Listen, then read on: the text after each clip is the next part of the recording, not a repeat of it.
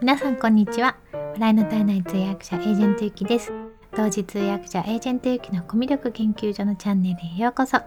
このチャンネルでは通訳やナレータープレゼンターなど言葉で伝える仕事をしているエージェントゆきがどうやったらもっと心に届く伝え方ができるのかを様々な側面からお話しするのが半分。そして残りの半分は好きなもののことや気づいたことを楽しく皆さんにシェアするチャンネルです。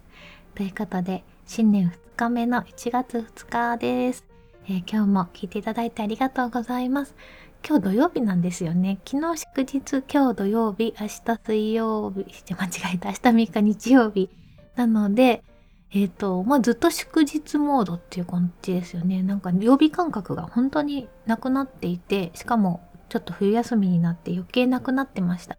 土曜日ということです。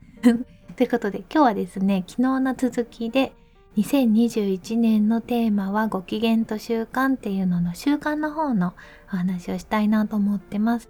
昨日はご機嫌の話をして自分のご機嫌を取ることに全力を注ぎますっていう宣言をしたんですけれどももう一つテーマにしたいのが習慣なんですね。なんかもう本当に習慣に尽きるんじゃないかなって思うんですよね。いろいろ成功されてる方とかを見ると、まあ、とにかく習慣にできているかどうかっていうところだと思うんですよ。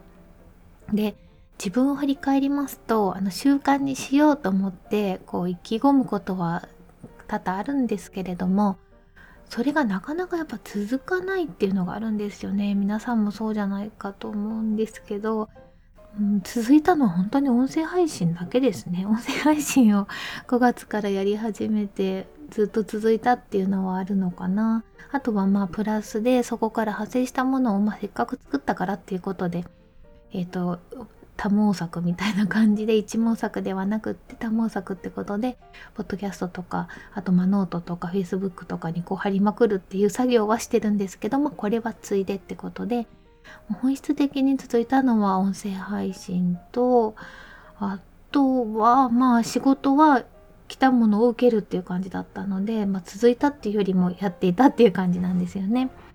で習慣を、えっ、ー、と、まあ多分私が今までこう習慣を、習慣ができなかった原因をちょっと考えてみました。で、おそらく張り切った目標を立ててたんじゃないかなっていうふうに思うんですよね。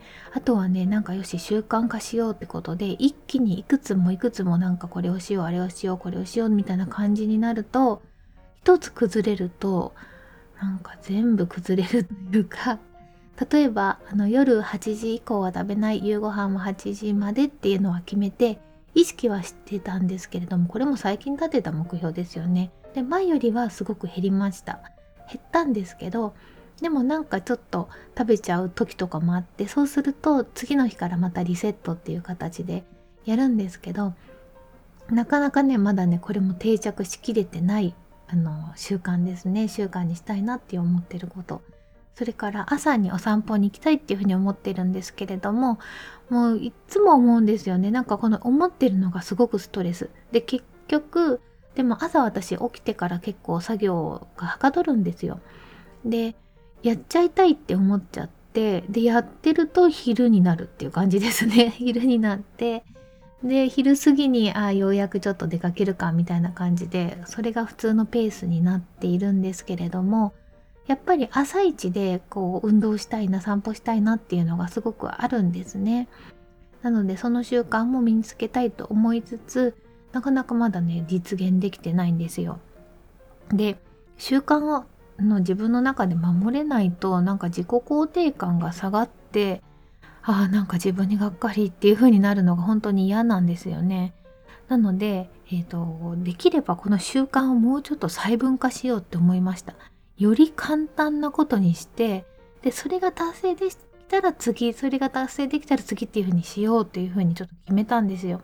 でそうすることによって自己肯定感も上がっていくしそのできることがやっぱり一つ一つ増えていくっていうところであのまあ最終的には自分が目標としていた習慣に絶対なることができるなと思ったのであとはまあ一つずつですね。必ず一つずつにしよう。欲張っちゃって To Do リストみたいにすると To Do リストと習慣違いますからね。一回やれば終わりっていう話じゃないのでそれは習慣にしようと思いました。で、えー、一つじゃあ何を習慣にするかっていう一番簡単なことなんですけれどもさっき朝お散歩したいって言ってたじゃないですか。でも朝お散歩ってまだちょっとハードルが高いのでまず午前中1回は必ず外に出るっていうのを習慣にしたいと思います。実は一度も外に出ないっていうことの方が多いんですね。外の、まあ、カーテンを開けて日の光は一応浴びるんですけどもうん。外に出てないですね。なのでえっ、とベランダでもいいしそれから玄関でもいいしとにかく一瞬でもいいので外に出ようと思います。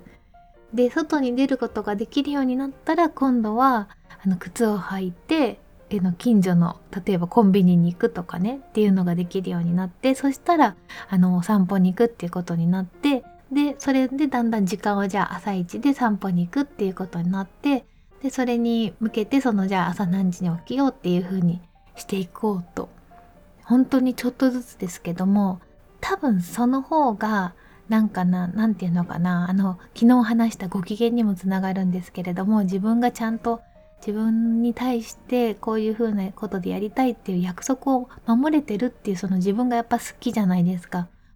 なのでそういう感じで一個一個やっていこうかなと思ってます。ということでまずは午前中一回とにかく外に出ようと思います。はい。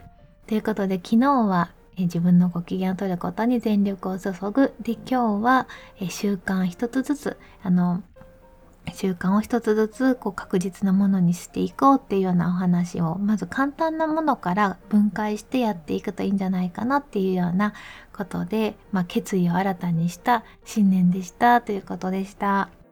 それではコメント返しのコーナーです。2回前の放送のこれ大晦日ですね。音声配信がくれたもの2020ありがとうにたくさんコメントいただきました。ありがとうございます。えー、青いひろ一星さんからですあ。ありがとうございます。ゆきさん、今年は大変お世話になりました。あんこギッフェリーをはじめ、美味しいおやつやお店も紹介してくださり、またコーヒーを入れつつまったりしたゆきさんの配信に癒されました。また来年もよろしくお願いします。良いお年をということで、ありがとうございます。今年もよろしくお願いします。また、あの、美味しいコーヒー入れつつのまったりライブしていきたいなと思うので、よろしくお願いします。えー、それから錬金、革新錬金術師さん、角蓮さんからありがとうございます。えー、ゆきさんのおかげでたくさんの発見がありました。また来年も楽しみにしてます。ということで今年もよろしくお願いします。ありがとうございます。えー、それからミニサキさん、マレーシアのミニサキさんからです。えゆきさん、今年は配信を通してたくさん刺激をいただきました。ありがとうございます。あの日の栄光をって思えないの共感します。新しい可能性を見つけてコンテンツを作っていきたいですね。素敵な年末をお過ごしください。っていうことでありがとうございます。まだまったりした年末を過ごしました。そうそうね、あの日の栄光っていう風によりもまあ未来を見てやっていきたいですよね。ありがとうございます。えー、それから、まきこ先生。ゆきさん、こんにちは。私も毎日継続の話すことが仕事にも活かせているのは実感しています。これまで本を読んだり、セミナーを受けたりしてインプットはたくさんしてきました。でもやはりアウトプットしないことには何もしていないことと同じことなんですね。ゆきさんはじめスタイフの皆さんのおかげで楽しい一年となりました。ありがとうございます。ゆきさんのますますのご活躍を期待しています。ということでありがとうございます。なんか皆さんにこんなあの温かいメッセージをいただいて今年も一年頑張れそうです。まきこ先生ありがとう。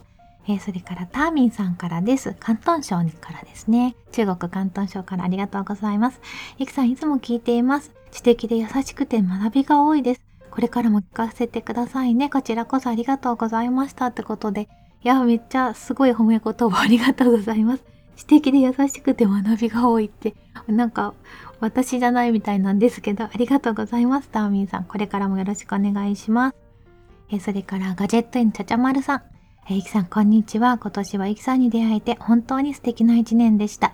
いつも素敵な声を届けてくださるだけでなく、たくさん声もかけていただいてとっても嬉しかったです。来年もよろしくお願いします。音声配信で本当に人生変わりましたねってことで、本当に変わりましたね。なんか5月からだから1年経ってないんですよね。ちゃちゃまるさんと出会ったのも秋以降だと思うんですけれども、本当にいつも聞いてくださってコメントもくださってありがとうございます。それから、いもてんさんからです。いきさんはじめ、スタイフの配信者の皆さんのおかげで、素敵な年にすることができました。音声で学んだこと、笑ったこと、泣いたこと、癒されたこと、すべてが僕の宝物です。いきさんの来年のさらなるご活躍を心から願っています。今年1年、お疲れ様でした。ということでありがとうございます。本当にね、笑ったことだけじゃなくて、悲しかったことも、なんか皆さんとも共有できたし、楽しかったこともまあ2倍になったってことで、本当にスタイフの皆さん、音声配信に関わる皆さんのおかげです。ありがとうございます。えそれからジャミングさん、楽しいライブありがとうってことで、いつもジャミングさんライブ来てくださってありがとうございます。今年もライブやっていきます。えそれからヒラッピーさんからです。ゆきさん今年ありがとうございました。来年もよろしくお願いします。良いお年をということで、はい、今年もぜひぜひヒラッピーさんよろしくお願いします。年は新幹線いっぱい乗れるといいですね。私も乗りたいな。新幹線大好きなんです。それから、井出志保さんからです。今年はゆきさんのおかげで音声配信ライフをとっても楽しめました。来年も楽しみたいです。ということで、ね、井出千穂さんも音声配信始められて、私も本当に、あの、今年もぜひぜひ一緒に楽しんでいけたらなと思います。なんかもうちょっと今年は肩の力を抜いてやっていけたらなと思ってます。よろしくお願いします。えそれから、姫野さんからもです。ありがとうございました。来年もよろしくお願いします。ってことでコメントありがとうございます。今年もぜひよろしくお願いします。えそれからゴリアスさんですね。お世話になりました。ありがとうございました。来年もどうぞどうぞよろしくお願いします。ってことで今年もよろしくお願いします。ゴリアスさんもさね、昨年出版されてましたよね。いや、皆さんなんか本当に音声配信と、なんか結構あと、Kindle 系の方ともね、あの、たくさん去年も絡むことができたので、今年は、今年もですね、新たな挑戦をしつつ、いろんな方と楽しく絡んでいきたいなと思います。ということで、えー、今日も最後まで聞いていただきましてありがとうございます。また皆さんからのコメントもお待ちしております。えー、それでは素敵な一日をお過ごしください。お相手はエージェントゆきでした。